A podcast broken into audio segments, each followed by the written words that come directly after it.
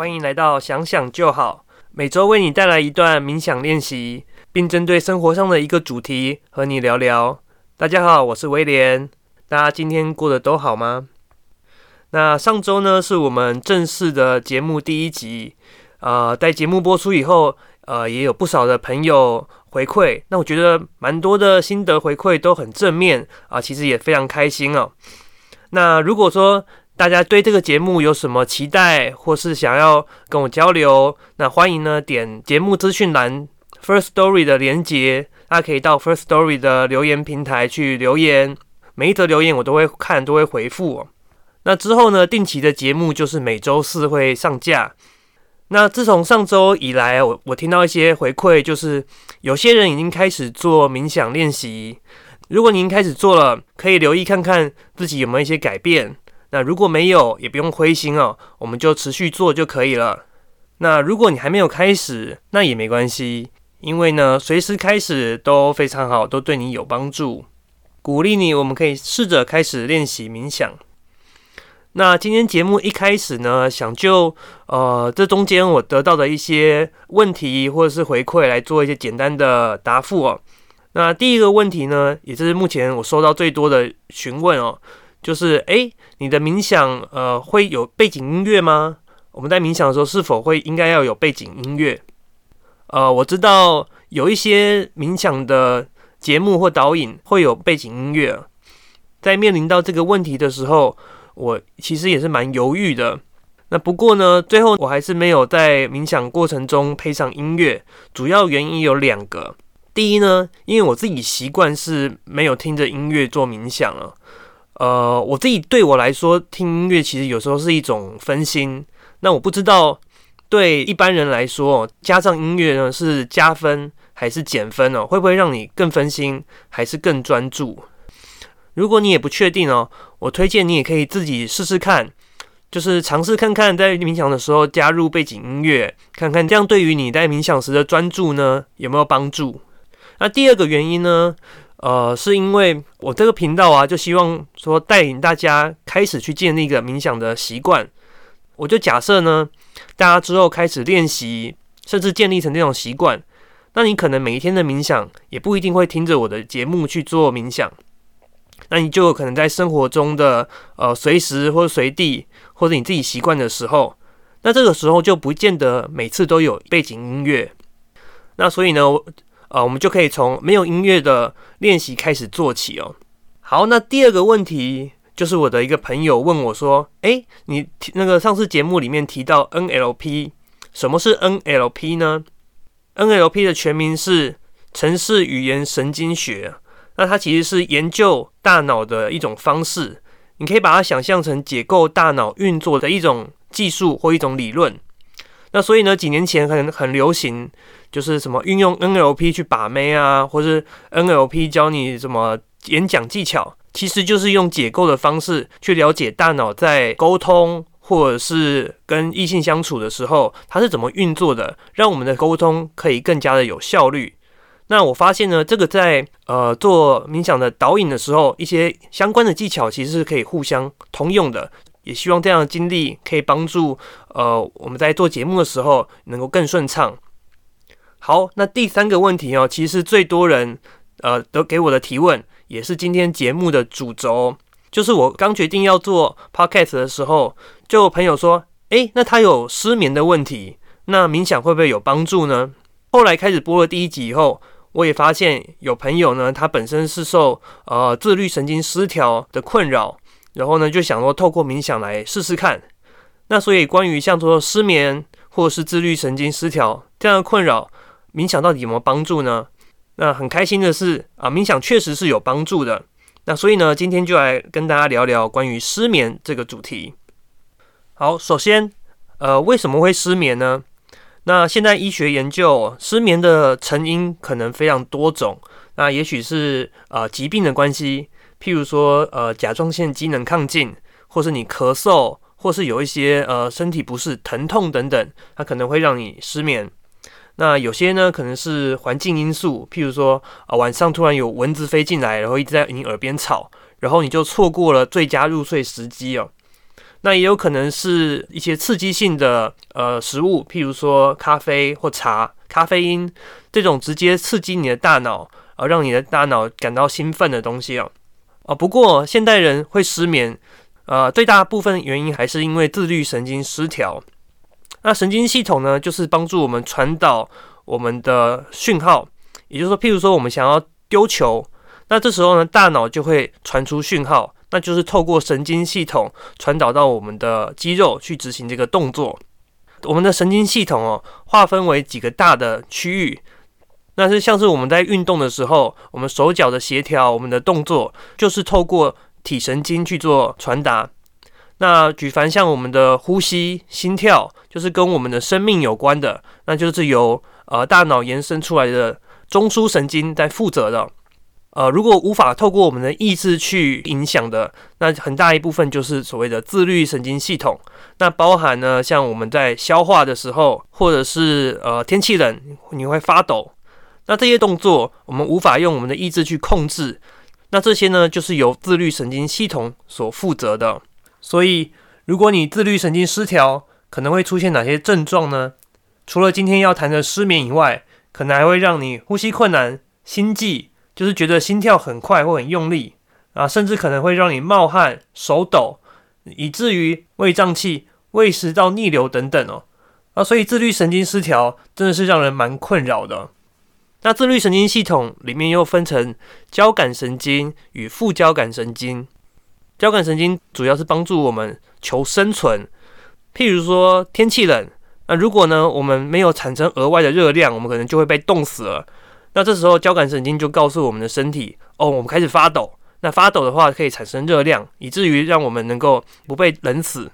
交感神经就是可以帮助我们很快的可以进入战斗状况，来应付生存上的一些压力。与之相对的呢，就是副交感神经。那副交感神经主要就是帮助我们放松、和缓。那我举一个例子哦，就好像如果你突然感到尿急，想要上厕所。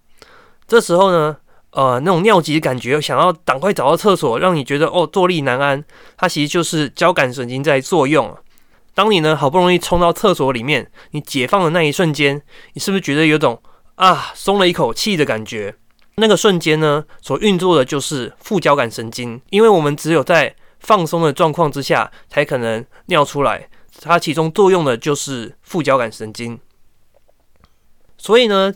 啊，现代人自律神经失调，绝大部分都是由交感神经失调所引起的。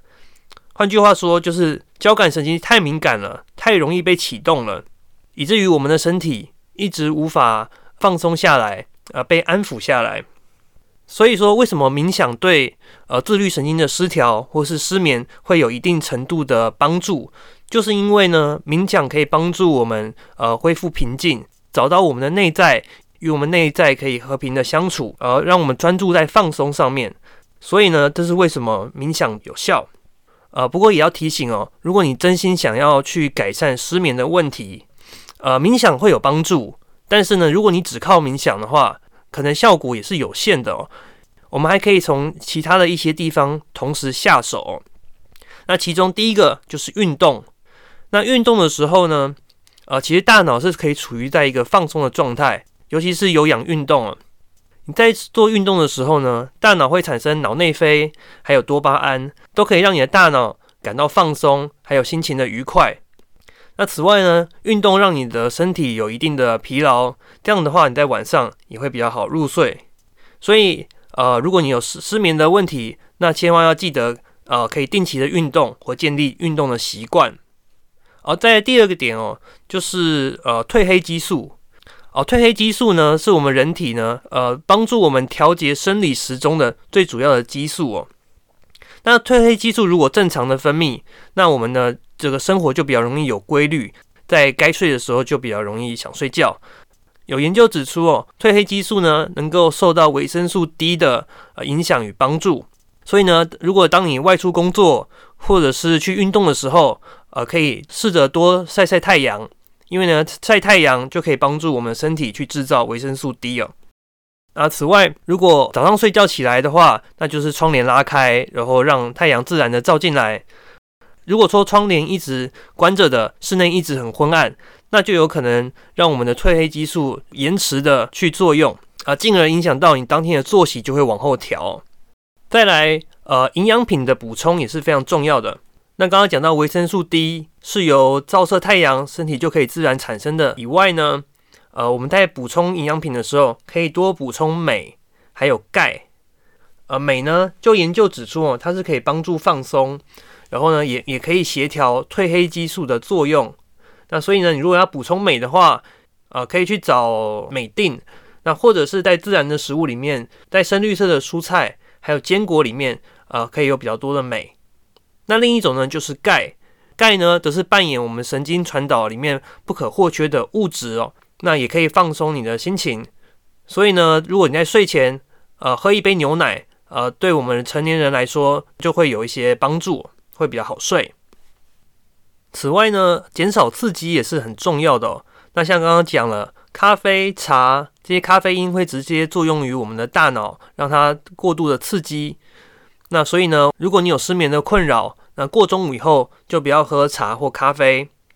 那还有一点呢，很重要，就是我们尽量在睡前一到两个小时哦，啊，就不要长时间的使用手机，因为呢，那手机的蓝光。呃，也会对我们的褪黑激素有所影响哦。像我们现在人哦，很常去滑脸书啊，滑 IG，那这些手机城市的开发商哦，或是 App 的代理商，他当然都是希望呃，我们能够把我们的注意力停留在这些 App 上面越久越好。那所以呢，他们也会尽可能去刺激我们这些使用者。刚刚提到的运动、晒太阳、呃，营养品，包括钙和镁的补充，还有注意。咖啡和茶的摄取，以及呢手机的使用，在睡前不要用手机。那以上几点哦，相信对你的失眠会有帮助。假如上面这些呢，你觉得对你的帮助有限，那很大的一个可能就是自律神经失调。因为自律神经是我们无法用自主意识去控制的，所以呢这一块就交给冥想吧。试试看，透过练习冥想的方式，让我们的自律神经可以去做调节。那依照我个人练习冥想的经验哦，那其实我会把冥想呃分成三大类别。那第一类呢，它主要的目的就是关注我们的内在，或者是我们周遭的空间，去练习放松。